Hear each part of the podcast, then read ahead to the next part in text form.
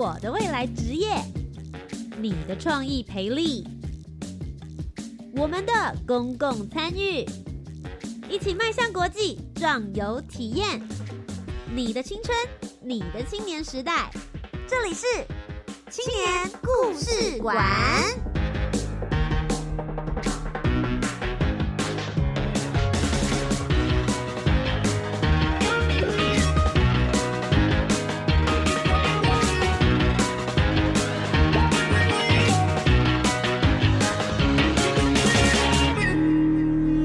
一位青年，一个故事，改变与感动就从年轻人开始。欢迎来到青年故事馆，每周三晚上的七点零五分到八点钟，在教育广播电台，跟你一起聆听属于台湾青年的故事。我是节目主持人涂杰，今天节目当中呢，要来聊一个我自己超喜欢的话题。我并不是说之前的话题我不喜欢啦，我觉得大家很认真的做地方创生，然后在农村、渔村，然后做一些传承家业，我觉得都很棒，发扬一些台湾的精神。可是我必须要讲今天讲的这个主题，就是我从小很关心，然后一路到长大之后，有人有跟我讲过，到你长大你就不会喜欢了。可是我觉得不是，喜欢漫画的人就是一辈子都是喜欢漫画的人，他到现在都还是支撑着我在。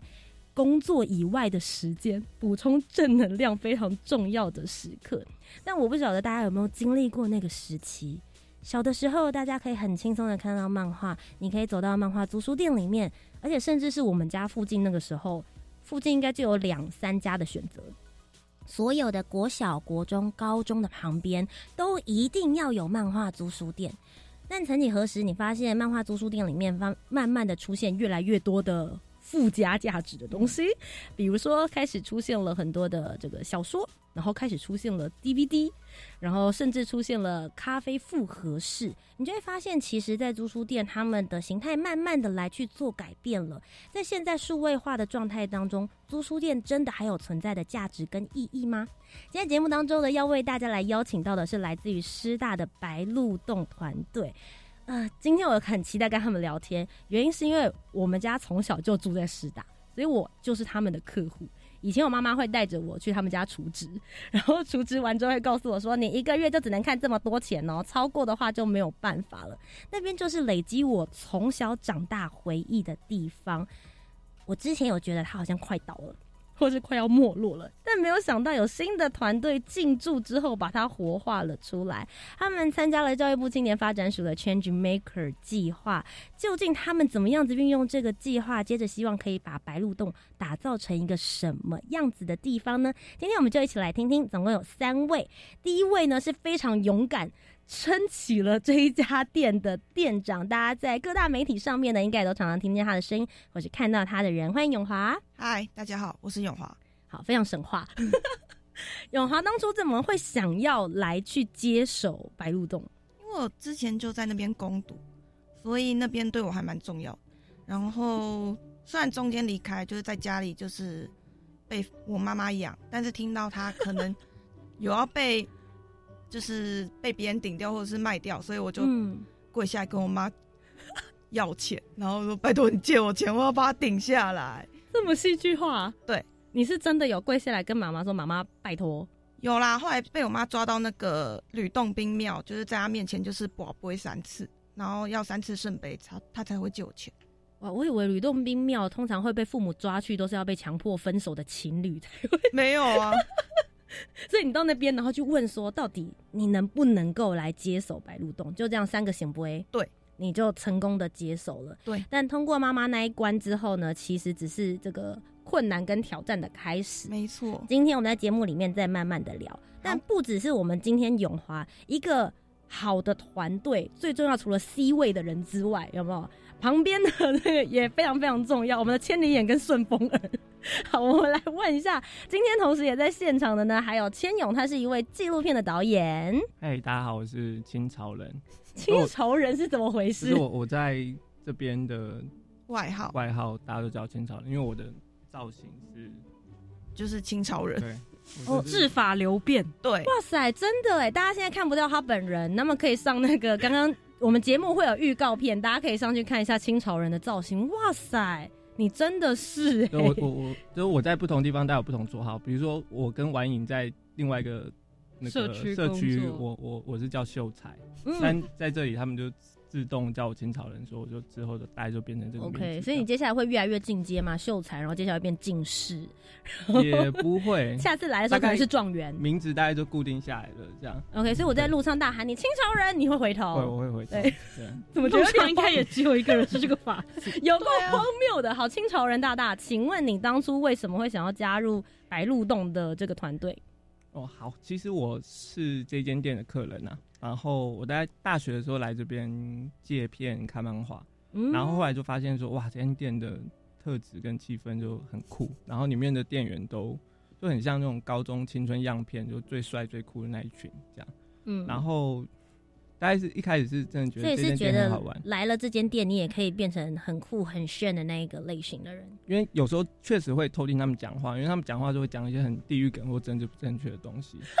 然后就觉得哇，这样骂客人真是没问题的嘛。但总之他们大概就是嗯，这样干了，然后后来也是就慢慢跟他们变成朋友，嗯。然后就发现说，哎、其实也是蛮多好处，比如说那月看漫画就不用钱，然后你租啊。DVD，、然后如果不小心逾期了，他们可能也会友善的帮你折掉一点点的 OK，罚款。了解。所以从偷听，然后变成加入他们的聊天，然后后来到发现，哎、他们有这个经营，希望有一些新的想法的时候，你就决定我要成为里面的一份子了。哎、其实经营想法其实更后面吧，因为其实嗯中间过程永华大概都是一个受聘跟受雇的员工，所以哦 OK，因为你本来是工读生嘛，对对刚才前面讲了。然后，然后包含其实我们也一直觉得说，哇，白鹿洞是很酷，然后它很像一个台湾版的深夜食堂、住宿店版的。嗯，然后也是有这样子，因为我本身是做纪录片工作，然后觉得哇，这个题材非常的有趣。嗯但其实想要记录的时候，发现说，哎、其实呃，老板不是他。然后有一次我们带摄影机来，大概马上老板就透过监控，然后看到，然后打电话来关切。所以就是其实嗯一直以来，即便想要记录这个题材，都发现说好像有一点困难。嗯哼，然后直到永华在家蹲了一阵子以后，然后 决定要顶下对店了，然后我们就觉得、哇很棒。然后当然那个时候我们就是已经是好朋友的状态嘛，嗯哼，但就也会参与这个过程或是计划。是，然后应该是顶下店之后，然后发现说哇，其实好像要想方设法找一些其其他的资源进来，嗯对嗯，然后逐步逐步就是到今年我们参加这个全球 make 计划这样。OK，所以我们这边呢有店长从工读生变成店长，嗯然后有从客人，然后把自己的纪录片导演的职业带进白鹿洞。最后一位，刚刚其实大家已经有听到他的名字了，是婉颖，跟大家打声招呼。嗨，大家好，我是婉颖。好的，婉颖，你自己本身呢？你在这家店里面扮演的角色，为什么会跟他们扯上关系？呃，一开始是因为哦，读台大的时候，那时候就会要借，我其实有点忘记那是为什么，反正好像是要借 DVD 吧，然后就去嗯白鹿洞。然后后来是因为跟秀才，也就是清朝人，就是有在其他社区有工作，嗯然后后来就是会，比如说他就说，哎、我现在在白鹿洞，然后也要干嘛啊？你干脆就来这边找我，然后就去，嗯然后久了之后就熟了。然后当然就是因为我常常，然后他们人都非常好，就是有时候我就会说，啊，我找一下那个清朝人的账号，因为我都用他的账号，然后他们就会说、啊没关系。白看，对，嗯没错，我就是白吃白看。然后店员就说没关系，没关系，要不要 key 我的？然后我就说，哎、可是我会鱼鳍。他说啊，没关系啦。然后对，然后我就后来就是从白吃白喝，后来一路就是到现在，然后就是，哎、也参与计划。了解，好，嗯所以麻烦等下清朝人在等他录音完之后，也把你的账号给我，好吧？我家也在附近，我等下就可以过去看一下。那我想要问一下婉，因为其实他们两位的角色设定非常清楚，嗯你在这个团队里面，你最主要负责的地方是哪里呢？嗯，我自己是历史系的研究生，所以其实在这次计划里面，会有一部分是比较跟呃调查研究，比如说嗯租书店过去的历史，或者是现在，然后师大、台大、古亭周边的租书店，对，比如说像是我最近就疯狂的找。就是台北南区的各种租书店的营业登记，然后就找到就是很有趣，对，嗯就是就是想把这些东西稍微挖出来，然后整理一下。嗯。嗯，不过其实我很好奇，我们刚刚在节目一开场的时候，我就有讲，你们跟其他 change maker 的团队真的差很多。这是我第一次在 Change Maker 的计划里面看到，以一个租书店作为第一个根据点，然后接着你们想要扩散到社区里面。你们觉得一个小小的租书店真的能够引发出这样子的一个能量吗？永华，可以吧？因为我们那边都是社区的老头，就每天早上 第一个客人都是北武侠贝贝，吴家北北，对然后都等等着我开门。哇，所以他们是老铁粉，真的，我的粉丝，你的粉丝，刮风下雨、台风天他们也要来，然后就是台风天都已经风吹雨打，他们就是全身湿湿的，然后就过来。他说：“好险你有开，不然我都不知道去哪里。哇塞，你们是很重要的心灵支柱哎”。对，他们每天的日常早上起来就是准备要到租书店报道。没错，白白雾洞大概是十点半开门，然后公路生应该是要十点到。但嗯永华是董事长，是所以如果那天他如果上早班的话，我就会迟到。然后北北们就是任性啊，没北北们就只能在公园就是附近一直散步，一 然后直绕，一直绕，然后就绕到我开铁拉铁门。然后你有想过北北的感受吗？想说给你那也安呢嘞，我前几天准时开铁门，嗯然后就他说：“哇，你今天好早哦。”然后我说：“嗯，我今天就是准时。”然后他们就一直称赞我：“嗯，好早，你今天好早哦。所以这边已经成为一个大家附近啦，就是社区来说，日常生活大家可以聚会的地方。它已经跳脱出租书店，因为很多人会想说租书店去看书啊，你就看自己的书啊，每个人也不会聊天，但事实上对他们来说已经成为一个可以聚集的场所了。你们希望就这样子继续来把它。发扬出去，所以除了租书之外，你们现在还有在思考要怎么样让更多人能够来到这个场域。你们还做了哪一些的计划模式？坦白讲，应该北北们把这里当日照中心啊。对，对，然后比如说我们参加计划过程，但蛮多人都会觉得说，哇，高龄化是个台湾人口嗯。未来会面对的问题，然后都觉得说，如果我们有这一块，我们你们要不要继续经营这个东西下去？嗯，就是做量血压，对啊，然后就是那个时候我还记得三级的时候吧，那是公布的时候是一个星期六，嗯然后那天印象非常深刻的是，就是那时候就是永华一直在打电话，他就是在找说啊，到底租可不可以书店营业？可不可以营业？对然后到底有没有限制、啊？嗯到底室内五个人，到底我白鹿洞是不是也要这样？然后是不是要做牌子？然后要怎么样？然后那时候就我就我那时候在柜台，我也什么都不能做，我就开始帮忙划手机。然后永华说找什么，然后我就就去查，然后看一下那个网页有没有更新，然后一直按那个圈圈看有没有更新。然后我就看到那个很多爷爷跟阿姨一直进来，嗯，竟然就一次就借很多，让人对。担心之后不能再来。他们一次就借啊。六十几本武侠小说，他说我要 Oh 看两个月。然后我说哦好好。因为，那一阵子他们的小朋友就是可能会不准他们出门，对。嗯，对。对，害他们在家里无聊，我印象很深刻，就有个阿公，他没有戴眼镜，然后他一进来就说：“快点，快点，快点！我的小孩等下就会打电话给我。对对对对对，有指定要租哪些没有没有，他意思就是说，他小孩会打电话来问他在哪里，要赶快回家。怕他没有在家里嗯面到处乱跑，对不对？对，哇，所以你们对他们来说的意义之重大。请问，我想最后问一下，好奇，请问，所以那个时候三级警戒的时候，你们是可以开门的吗？可以。可以台北是没有规定，但是台北、新北市就是有规定不行，但是会有影响到你们的生意吗？那个时候超影。响的啊，就嗯一天只能赚个两百块。天哪，那你们现在还可以继续存活着，真的是蛮厉害的。非常伟大。感谢我妈妈阿秋，哎呦在这边也要感谢妈妈，是不是？从从跪下，然后一直到拔行不会，之后再过疫情的时候，还要帮助你继续撑着。对，真的很不简单。哎、不过我想要问一下，既然会想要顶下一家店，或是开始来对这边做一些不同的复苏的话，你们应该对于不论是漫画，或者是对于小说这一块，你们应该是有爱的吧？嗯，永华，超有爱的。你从什么时候开始看漫画？我从就是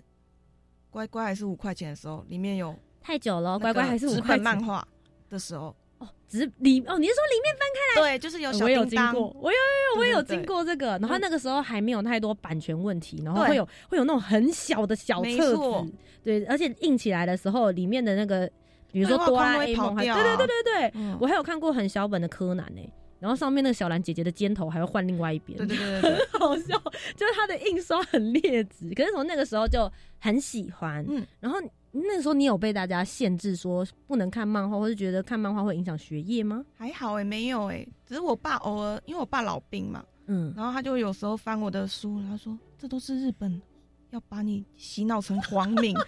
一部分。然后我说可是很好看，他也没有就是他就说哦，然后就也没有跟我说什么。嗯，那你有想过未来跟这些漫画你会有这么多的渊源吗？小时候有想过可能会成为漫画店的店长啦，从小就梦想要当店长啊，就是老板，哦，为什么？因为可以看漫画啊、看漫画看到爽的感觉，对就免费的一直看下去。但到你现在真的当店长了，店长真的有这么爽吗？没有啊，就是不到不到四十岁我就长了白头发，我很难过，这是我最近的烦恼。然后半夜有时候睡一睡就会突然惊醒，然后就大喘气还盗汗，哦，怎么办？我一天只赚两百块。嗯，你真的整个反应也非常非常的漫画类型的人，对而，且我就是自从顶下这家店之后，我就发现我的食指跟拇指的指甲特别亮，因为后来我发现我自己很焦虑的时候会搓一直磨指甲，然后它就被我抛光了，超级无敌亮的，你看它会发光哎、这种小观察真的是还蛮荒谬。两、位伙伴不要真的靠过去看，就只有它特别亮。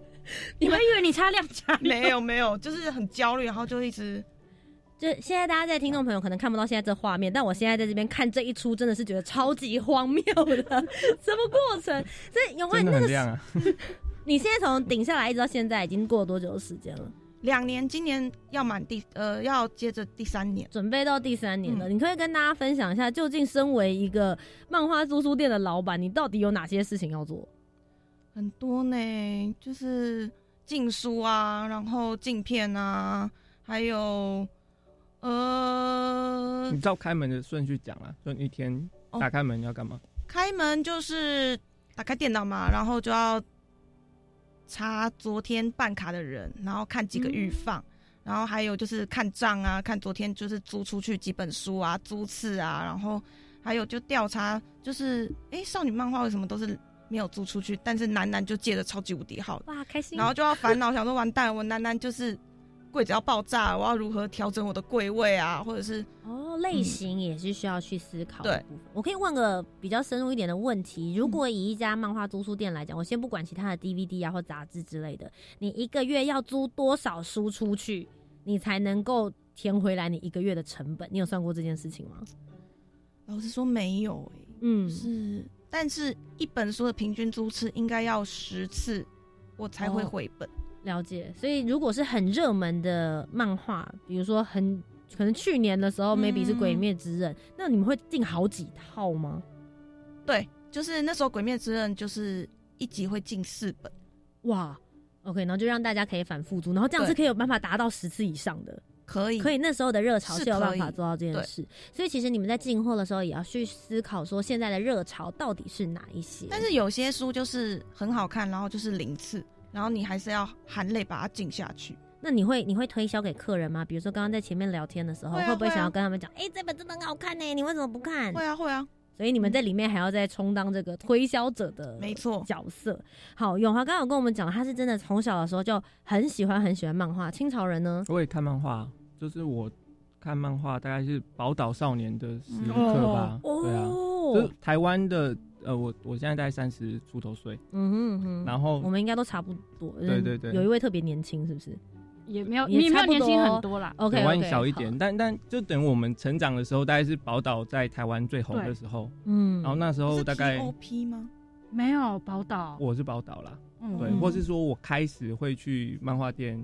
消有消费行为，嗯，对宝岛跟梦梦，呃，大概他不看那时候大概就是之类的吧，灌篮高手，然后嗯。灌篮高手是海贼王好不好？海贼王，海那么贼王，从七龙珠吧，七龙珠，哇，那真的很前面呢。对，然后嗯，灌篮高手之后，大概就是海贼王那一波吧，就是三三王时代，三王是哪嗯。三王？游戏王、海贼王、麒麟王吧。麒麟，王，对，死那就是神、火影，那是后那是面三本柱柱，那三本柱柱，对不起对不起对不起对不起那你是哎你是热门少年的时候，对啦，我是热门少年，对不起，嗯，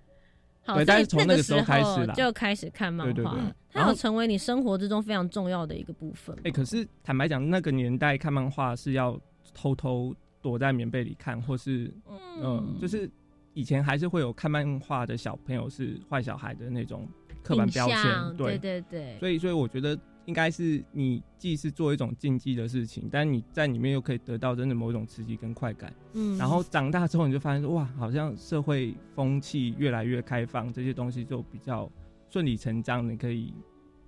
正大继光明续的看下去。没，错嗯，我觉得其实也跟大家对于这件事情的接收度，然后包含现在，我觉得数位化这些东西以及所谓的动画，真的还是有一些推波助澜的效果。我们刚刚在节目开麦之前，我们就已经很开心的在聊，就是说，哎、到底。动画跟漫画之间，他们之间是相辅相成，还是其实我们是会有漫画派或是动画派的？我们接下来就来看看一个叛徒，玩影玩影是动画派的，没有，我是漫画派，可是是漫画派的，可是寄生兽是我是看动画。好，我很坚持这一步，对这样子好好，嗯那所以你自己本身呢？你跟漫画之间，呃，我们家可能跟清朝人比较像，是不可以看漫画的。其实我，嗯然后我后来有找到这个原因，我觉得超蠢。其实就是因为当当时好像忘记是香港还是哪里，就有个新闻，就在说那个蜡笔小新就是教坏小孩，比如说那个小朋友会很没有礼貌外星人什么的，对对对，然后寿大司象对 大象之类的，对对对对对，所以所以那时候在早餐店的时候，我妈说不可以看，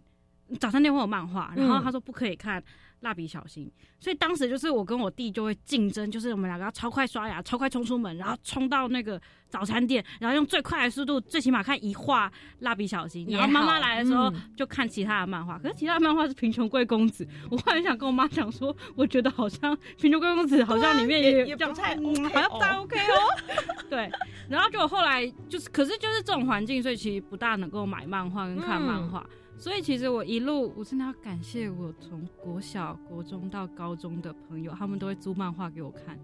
对哇，你有一群好的伙伴，对，所以从小就支援着你呢。所以当时刚练火影，刚练火影海贼。包含娜娜，娜娜甚至还是一个男生帮我，我就说我想要看，他说哎、我姐姐有，然后他帮我跟他姐姐借，然后非常感谢你海山国中的朋友们，谢谢你们。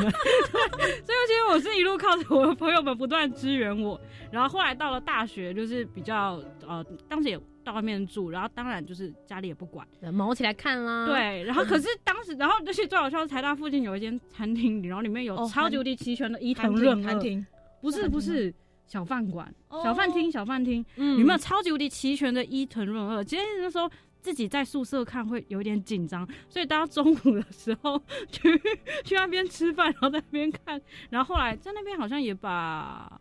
哎、那个火箭那个兄弟叫什么？宇宙兄弟宇宙兄弟，对，也追在那边也追了宇宙兄弟。然后接下来当然就越看越多，然后说接下来就跑去白鹿洞租。了解，然后就开始看清朝人的账号这样子。对，没错，就使用他的账号。对不起，好，今天这一集呢，在第一阶段一开始的时候，我们都可以听到三位就是来自于师大白鹿洞团队，他们对于漫画其实自己心里真的有都有很大很大的认同，不论是从小就没有被阻挡，你毛起来看吧，或者是从小偷偷摸摸，好像有一点刺激感，甚至是爸爸妈妈阻挡，但没有办法阻挡，身边的朋友还是会一起借给他。我们都在这样子的漫画熏陶之中，慢慢的长大，一直到现在，他们接手了师大的白鹿洞。那其实，在这个区域，因为我自己本身也住在这个地方，所以我知道他们之前其实有一个非常大的商圈的争议，包含就是因为师大夜市当时在观光，然后做的太过蓬勃了，所以附近的居民呢，对于这一块社区究竟应该要如何来去做发展，他们其实是有一些声音的。在这个过程里面，白鹿洞又扮演一个什么样子的角色？他们在未来又希望可以把这边打造成一个什么样子的场域，让大家一起来到这边。刚刚有提到了，这里就像是当地人他们可以做心灵鸡汤的地方，究竟还有哪一些深刻的故事可以跟大家聊一聊？下一个阶段，我们再继续听他们的故事。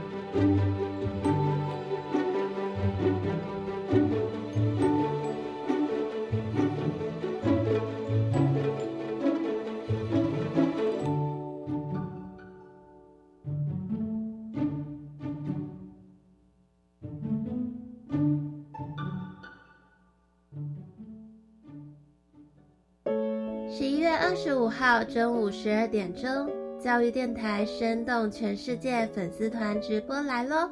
博物大玩家节目主持人德芳邀请 Super 教师新北市中和国中孙菊君老师，带您经历美术课堂学思达的神奇魔法，让我们重拾画笔，在生活里玩出艺术关键力。样飞全球行动计划培训营正在受理报名，我们外语能力都好，一起报名参加好吗？好啊，准备哪些资料呢？完成线上学习课程，并上传实数证明，还要撰写初步提案的构想内容。那我们赶快来规划一下，报名到什么时候呢？十二月一号下午五点前报名，明年一月分六梯次培训。以上广告是由教育部提供。美牛自二零一二年已经进口九年，国人每年食用六点四万公吨。美猪也是按照国际安全标准进口，确保国人健康安全。遵守国际贸易规范，不仅可以让台美贸易更紧密，让台湾商品更有竞争力，也有助台湾加入国际贸易体系。继续拼经济，拓展对外贸易，政府与你一起努力。以上广告由行政院提供。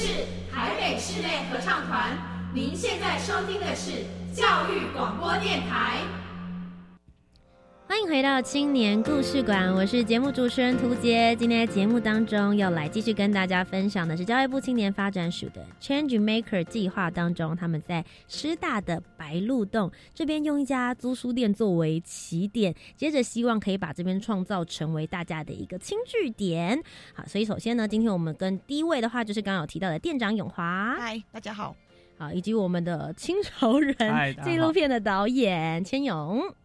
以及刚刚有提到老是用清朝人的账号来看漫画的晚影，嗨，大家好。好，虽然我们刚刚这样子讲，但其实晚影我们刚刚聊了很多有关于在这个漫画这一块，你在做的是比较偏向是深入的调查跟一些历史的解析，对不对？对。然后其实一开始想要做这个，多少也就想要想说，就是老实说，四大白鹿洞蛮厉害，就是它其实真的支撑了很久，其实二零一九年吗？开始那个蛮密集的，在脸书上面就是有，就是很多租书店收起来。对，是二零一九、二零一八、二零一九，蛮密集的。嗯，对。然后所以就想说，那到底这一段好像应该要被记录下来。对，所以就是有在收集一些资料。嗯，对对。因为其实漫画记漫画店在全盛时期的时候，全台湾大概是有四千多家。四五千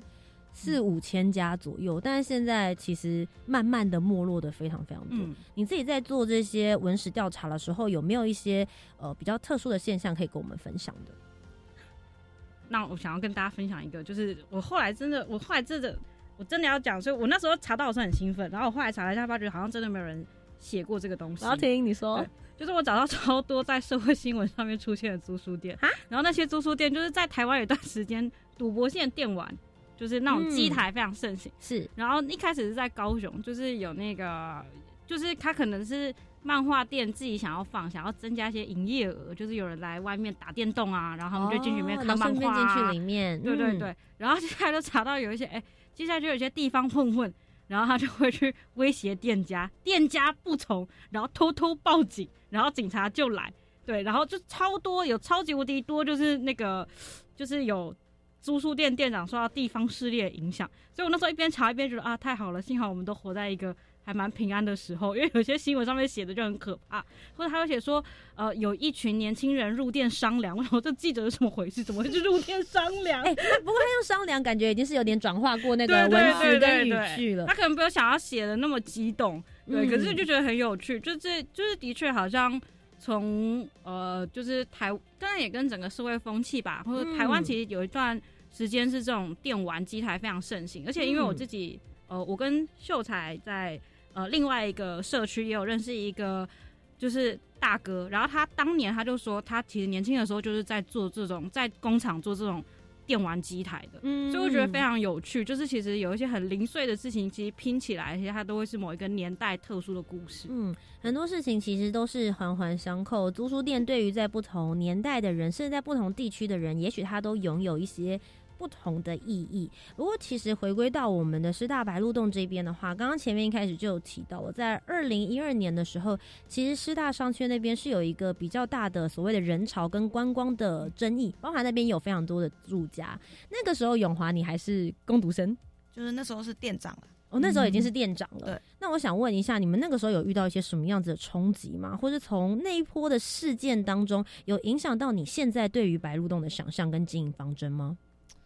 呃，老实说，就是来客数明显就是有往下掉，嗯因为那时候就到处都是人，就是我们我们那条巷子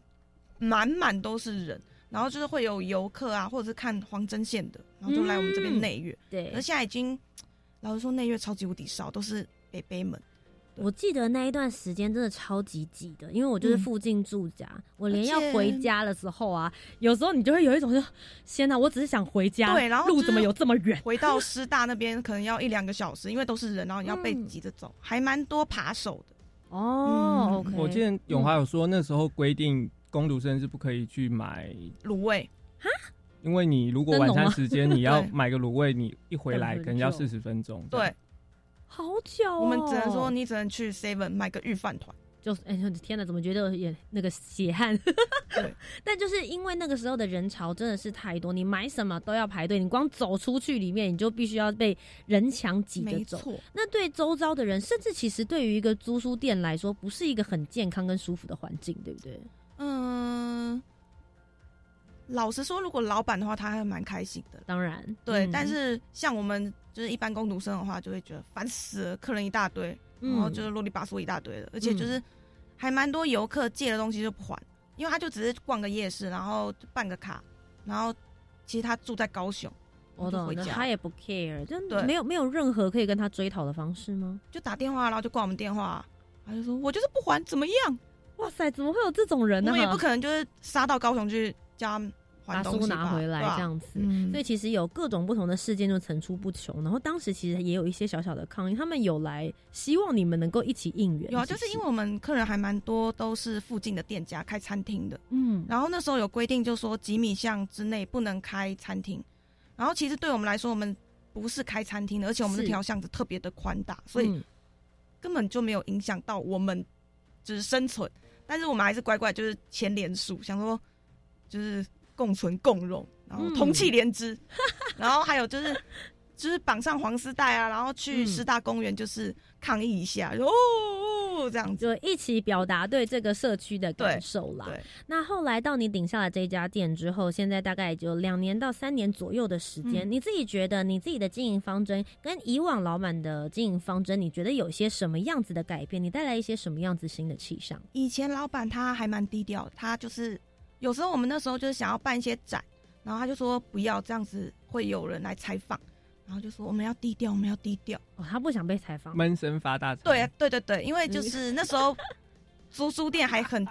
繁盛的时候，他嗯如果太高调的话，会有人来查税。啊，OK，对，所以那时候我们就没办法做一些很厉害的东西，或者是嗯我做了，但是有人来报，然后他就说哦，不要叫他去跟别的店接洽。嗯，对所以对于你来说，你这边就开始去思考一些不同的方向，或是以前老板不愿意尝试的。比如说呢，你们团队应该也做了一些新的不同的议题，对不对？就什么彩虹大平台啊，嗯，然后还有川普啊，然后还有就是最近鸡排妹跟 Only 有吵架啊、嗯那些的哇，你们很敢呢，都走在时尚的那个嗯尖端、然后还有就是 香港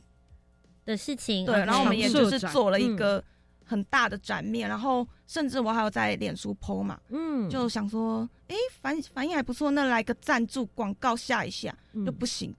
我被阻了。啊，就啊，我们这个这个网络上面的世界，有的对对时候是我们比较难以捉摸。嗯那 anyway，你就先做了一些突破，在不同的议题上面，你没有给自己做太多的设限。没错，也因为这样子，你们会接触到一些不同的族群。但我常常觉得改变这件事情啊，在推动的那一个人可能没有特别的感受。我们来听听从客人变成事主的这个清朝人，你自己在观察这个过程，你以前也是就是客人嘛，一路看老板这个不论是进书的风格，或者是他经营的风格，一直到现在永华，甚至是你们团队大家一起来共同经营之，你自己觉得最大的差异呢？你在做纪录片的导演，我觉得你切入的角度应该会跟永华稍微不太一样。我我觉得最大变化其实反而是，呃，当然就是台湾社会有变化，嗯。但永华自己大概在呃政治认同或者是在于对于自己是谁这件事情，大概也想了更多吧。因为永华的爸爸其实是老兵，民国十八年对，然后出生的。永华的妈妈是呃印尼的华侨。华侨，嗯，对，所以其实它是一个离散跟新海风二代的结合。嗯哼，对，那其实坦白讲，永华以前就是马英九的大粉丝，对，因为他很嗯帅，对，但他最近割了眼皮，就是颜值略微下降，所以我有点政治不正确的话，我都会思考了啦，好不好？我觉得整形医生应该是民进党派来的。对，但但如果如果讲起来，就是永华，反正他就是深蓝家庭背景的，所以他以前我们聊到政治，他就会不聊或是生气。对但我没有，我有聊。对，但是他会生气。OK 对但坦白讲，这几年我觉得就是，当然就是台湾主体意识慢慢跑出来的时候，永华对于，然后再来，我觉得那个网络资讯传播大概也有一定的推波助澜程度，所以他开始会接触这个议题，然后他开始也觉得说，嗯，这件事情哪边怪怪的，所以我觉得包含现在社会上关注的那觉得你好像些，把我们泛蓝子弟讲的很蠢。好了，不要这样了，不要这样了，不要不要在电台节目里面吵架，没事的，乖，来分开。对对对，但但我我觉得是，其实应该就是所有台湾年轻人都会不自觉的去自己愿意查资料，或是去愿意嗯就是开始对一些事情表达关注，这样，然后嗯甚至也不吝于表态啦。嗯，对，所以我觉得这个部分大概是除了那种店家的保守性格以外，然后变成一个比较年轻的老板，嗯，然后再来是我觉得台湾年轻人也开始逐渐会把自己关注的事情，然后具象化的去做出一些行动，这样。嗯，那其实你们这一次在执行计划的时候，我觉得你们给了一个。我觉得一个很胖、很棒的可以打破的一个框架。你们说自己希望可以不要只做社区型的租书店，因为大家都会想象，对啊，以前租书店到处林立的时候，你们这家租书店当然就是服务附近的邻里这几条巷子嘛，或是哦远一点到隔壁街。但在现在没落之后，你们搞不好是方圆几百里里面真的唯一的几家租书店，所以你们用了哪一些的方式去突破这一些所谓只有所在社区里面？事实上，来你们这边租书，你们前面有提到三万多个会员里面，其实大家应该不是都只住在师大白鹿洞的附近而已吧？呃，当然是因为就是最近倒了一波租书店，所以那些地方妈妈们就是没有东西租哦。我们有一有一个很大的族群是穿越妈妈，他们很爱看言情小说，嗯，然后你知道在图书馆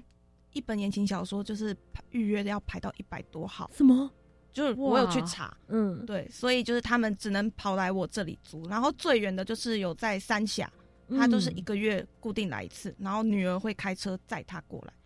对，然后我问他为什么会知道，他就说他从网络上看来的。嗯。嗯，所以其实真的，你们有开始在网络的社群上面，让更多人来慢慢的接触你们。这样听起来感觉好像一阵光明，然后又是做着自己小时候喜欢的事，有没有？哦，浪漫的产业。因为我自己其实也有这个梦想过，嗯我就会觉得说，哇，我以后。就是稍微年纪再大一点点，我也希望能够开一家自己的租书店。可是当我跟我妈讲这个梦想的时候，她就跟我讲，到那个时候才不需要租书店了嘞。她会这样跟我说，因为她觉得现在数位化的之下，到底实体书店是不是还有存在的必要？我问一下金朝人，你客人嘛，请问你会觉得它还有存在的必要吗？书店当然有啦，嗯，对，但但如果接着刚刚那个话题，我觉得首先是现实是残酷的，就是、呃，虽然我白鹿洞在网络上好像获得一些好评，但是实际上它的传统的支持客人可能还是北北跟阿姨们。嗯哼，对，如果就是在政治的术语里面，可能就是这种才是组织票。嗯哼，但那种网嗯络暗战那种空气票，坦白讲，它并不会年轻人都是数位支持网络支持，，哇万人响应，一人到场，对对对，就是他们只有手指在支持我而已。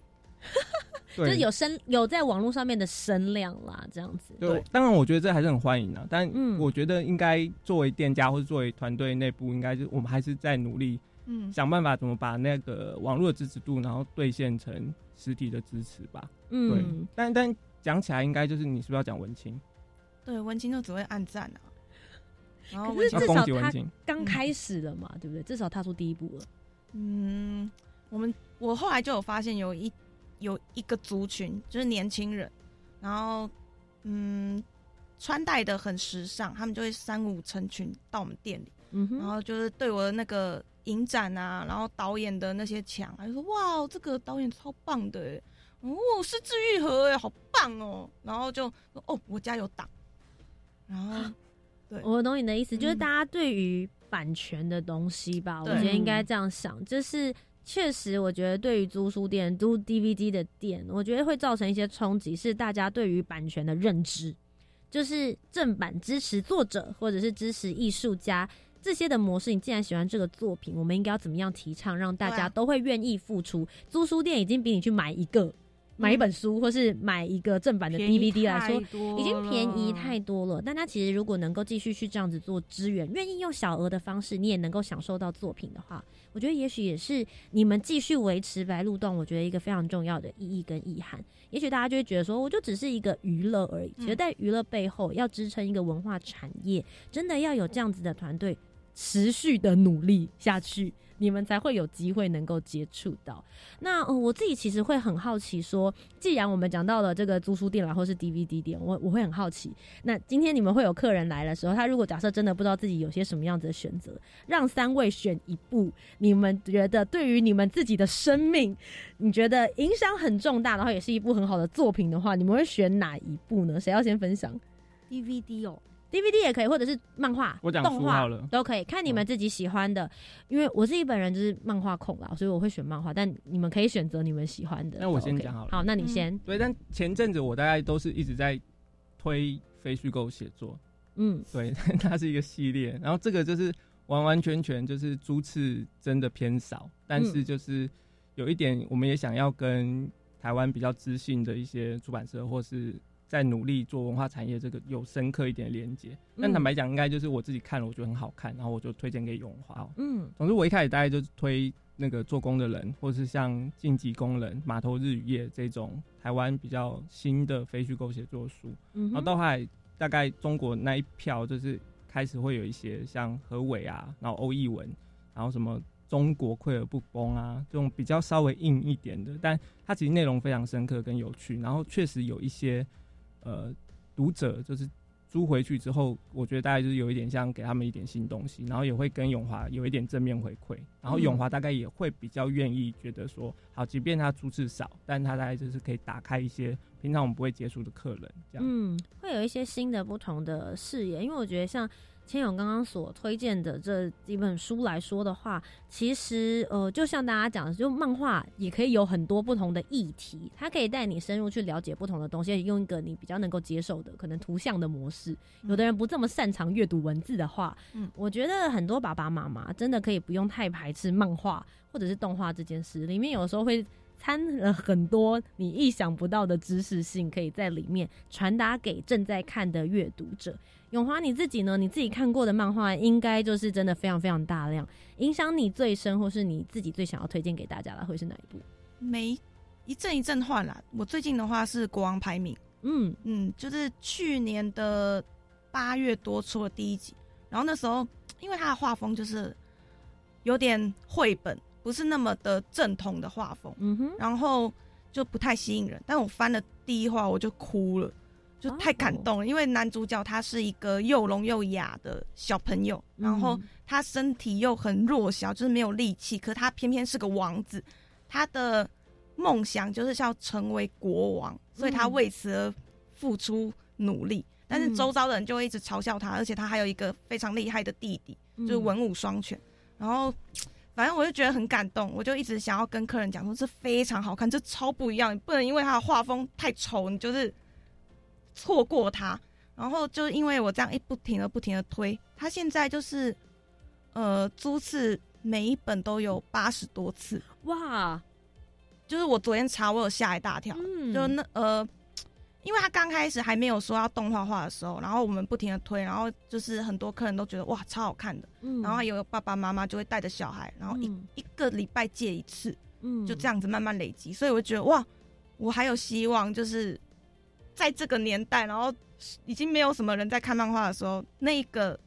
国王排名一集还有八十次，嗯对。然后我也有介绍给万隆的周先生，我说哎、这个会中，你们嗯。店应该可以进。是结果他前几天跟我说，我们店的客人不看，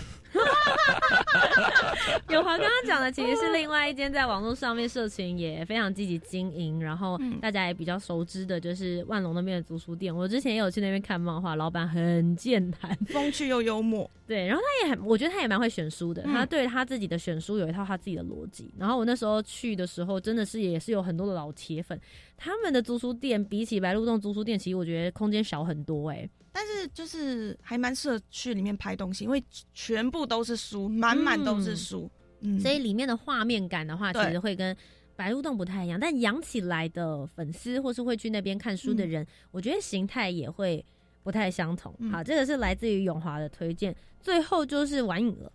呃，我想要推的是，就是我比较早在白鹿洞租的是松本大洋 Sunny，嗯，对，怎么会想要推荐这个？就是其实一开始我有点，我好像先看花男，嗯。嗯，然后那个时候就想说，好，那我要看其他的，对，然后那时候应该是清朝人有推荐，就是我那时候只有，因为宋本大洋作品很多，然后我那时候就是在想我要看哪一个，然后他就说，哎、那不然你就看这一个，然后好像也是第一集第一话还是什么，然后就狂哭，因为他就不是一般的，对，就那时候就真的是一种被打打中、了被打晕的感觉，然后就是 因为他不是他的画风也比较。嗯。松就是他的画风比较跟其他的漫画不大一样，然后还有另外一个就是他也他的分镜，他的分镜，比如说他也会用比比如说很大格，然后或者是用他自己，我都觉得那个很像，也不是意识流，可是就很他自己风格的，他想要很自由自在的魔幻感，对，在做这件事情。然后他的叙事其实也不是很故事性很重的，嗯而且尤其是三年，他就是这样一群小朋友，对，孤儿院，孤儿院，然后他们自己，比如说想要留下，想要离开，然后想要前进，嗯。或者是不知道怎么办，嗯，对，然后我就觉得那个真的是非常非常细腻。然后我印象很深刻的是，我那个时候，我我必须说真的很抱歉，我那个时候好准时还漫画，因为因为因为那时候有一个不知道是哪一个读者在跟我竞争，然后我每次去的时候都只能借一本，因为他比我快一点点，对，啊所以我那时候真的很认真、很准时的去百货洞还漫画，就是要看他到底还了没有。他还了，我赶快要换对，下一集，赶快下一这集，这样。我觉得其实今天三位跟我们的分享，你就会发现，在漫画里面有时候承载的是一种人生，你可以在里面看到各式各样不同的故事，不论它是有一些是比较实际的，他去去改写，然后你真的可以看到社会的人生百态；有的时候是一些梦幻，你把它发现作者把他的想象力全部都融合在里面，你可以感到很梦幻和很奇幻的那一种效果。呃，其实，在里面承载了各种不同的宇宙，我会这么说，有很多不同的世界观，你可以在里面找到一个你觉得很新奇，或是你自己很舒适的地方。那其实今天在节目的最后，我也想要问一下三位，就是你们现在不断的还在继续的推动，让师大的白鹿洞不只是一家社区型的漫画租书店，里面也有 DVD 租书店，我们可以把更多不同的文化载体运用这个平台让大家看见，同时也希望大家能够好好的来正视我们所谓的版权问题，大家来支持这些正版，用租书的方式已经是比较便宜了，但你依然能够享受到这一些创作者他们非常辛苦的结晶。那最后是不是可以跟我们分享一下，你们对于未来的白鹿洞，你们有些什么样子的期许，或者甚至接下来有些什么样子的活动，大家也可以一起共同来参与呢？未来吗？嗯，我最近学到一个新的词叫沙龙，我希望我们的白鹿洞变成文化沙龙，嗯，所以你会希望在沙龙里面有些什么？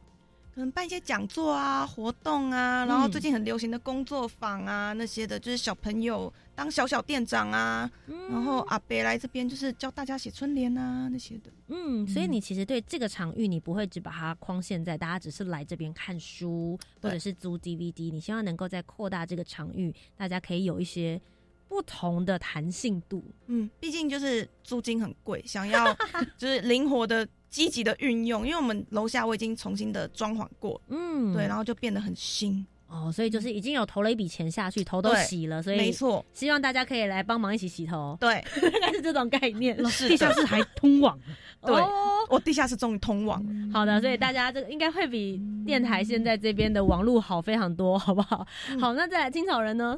就我我们还是目前有持续想把白乌洞拍成一个像深夜食堂一样的影集，嗯，对。然后因为这边大概就是真的是一间特别的店，嗯哼，然后有一群很特别的人，嗯然后像我们刚刚讲，就是它里面有很多种故事，对我们来说就好像有一万种平行的宇宙一样。嗯，然后它当然承载一个台湾过去的十大夜市，包含那些商圈争议或者是城市该怎么发展。然后它嗯也是一个，就是我们当代年轻人自己在集体思考，我们应该要往那边去的一个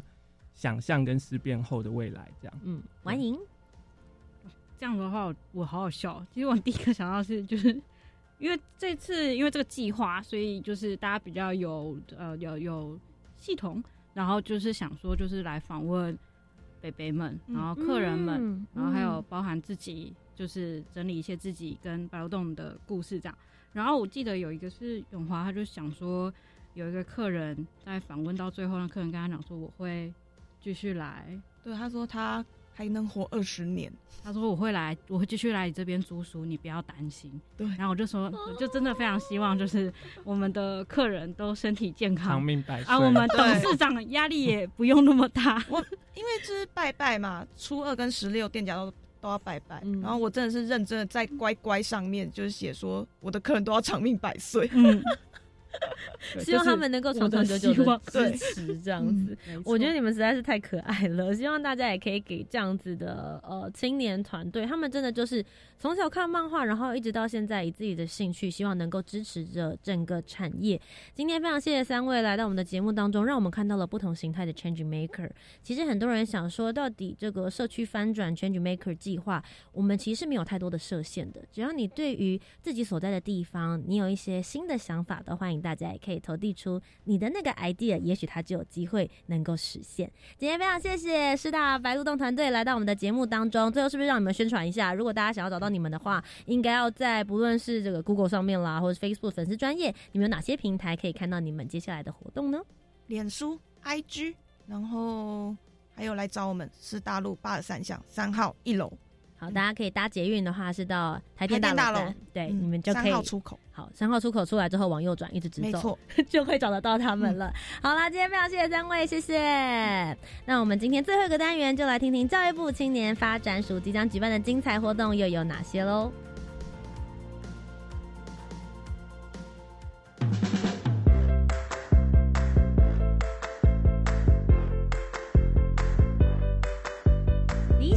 家的活动都在这里，活动地图 I enjoy。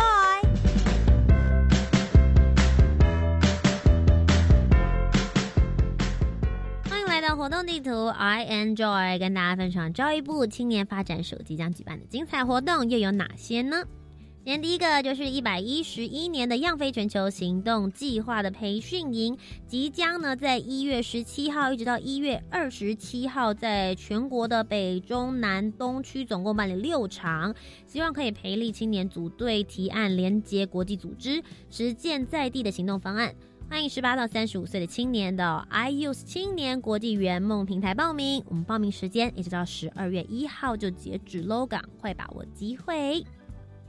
一百一十年青年社区参与行动二点零 Change Maker 计划的成果展，即将在十二月的十一号以及十二号这两天，在台北华山一九一四文化创意产业园区中的四 B 这边来进行。那最主要是希望可以鼓励大家认识在地的学习性轻据点，以及 Change Maker 计划究竟在做什么。那今年会邀请入选的十九组在地学习的轻据点，以及四十七组的行动团队，透过办理策展的活动呢，让大家来了解他们究竟在做些什么事情。欢迎周末假期大家都可以来报名参加哦。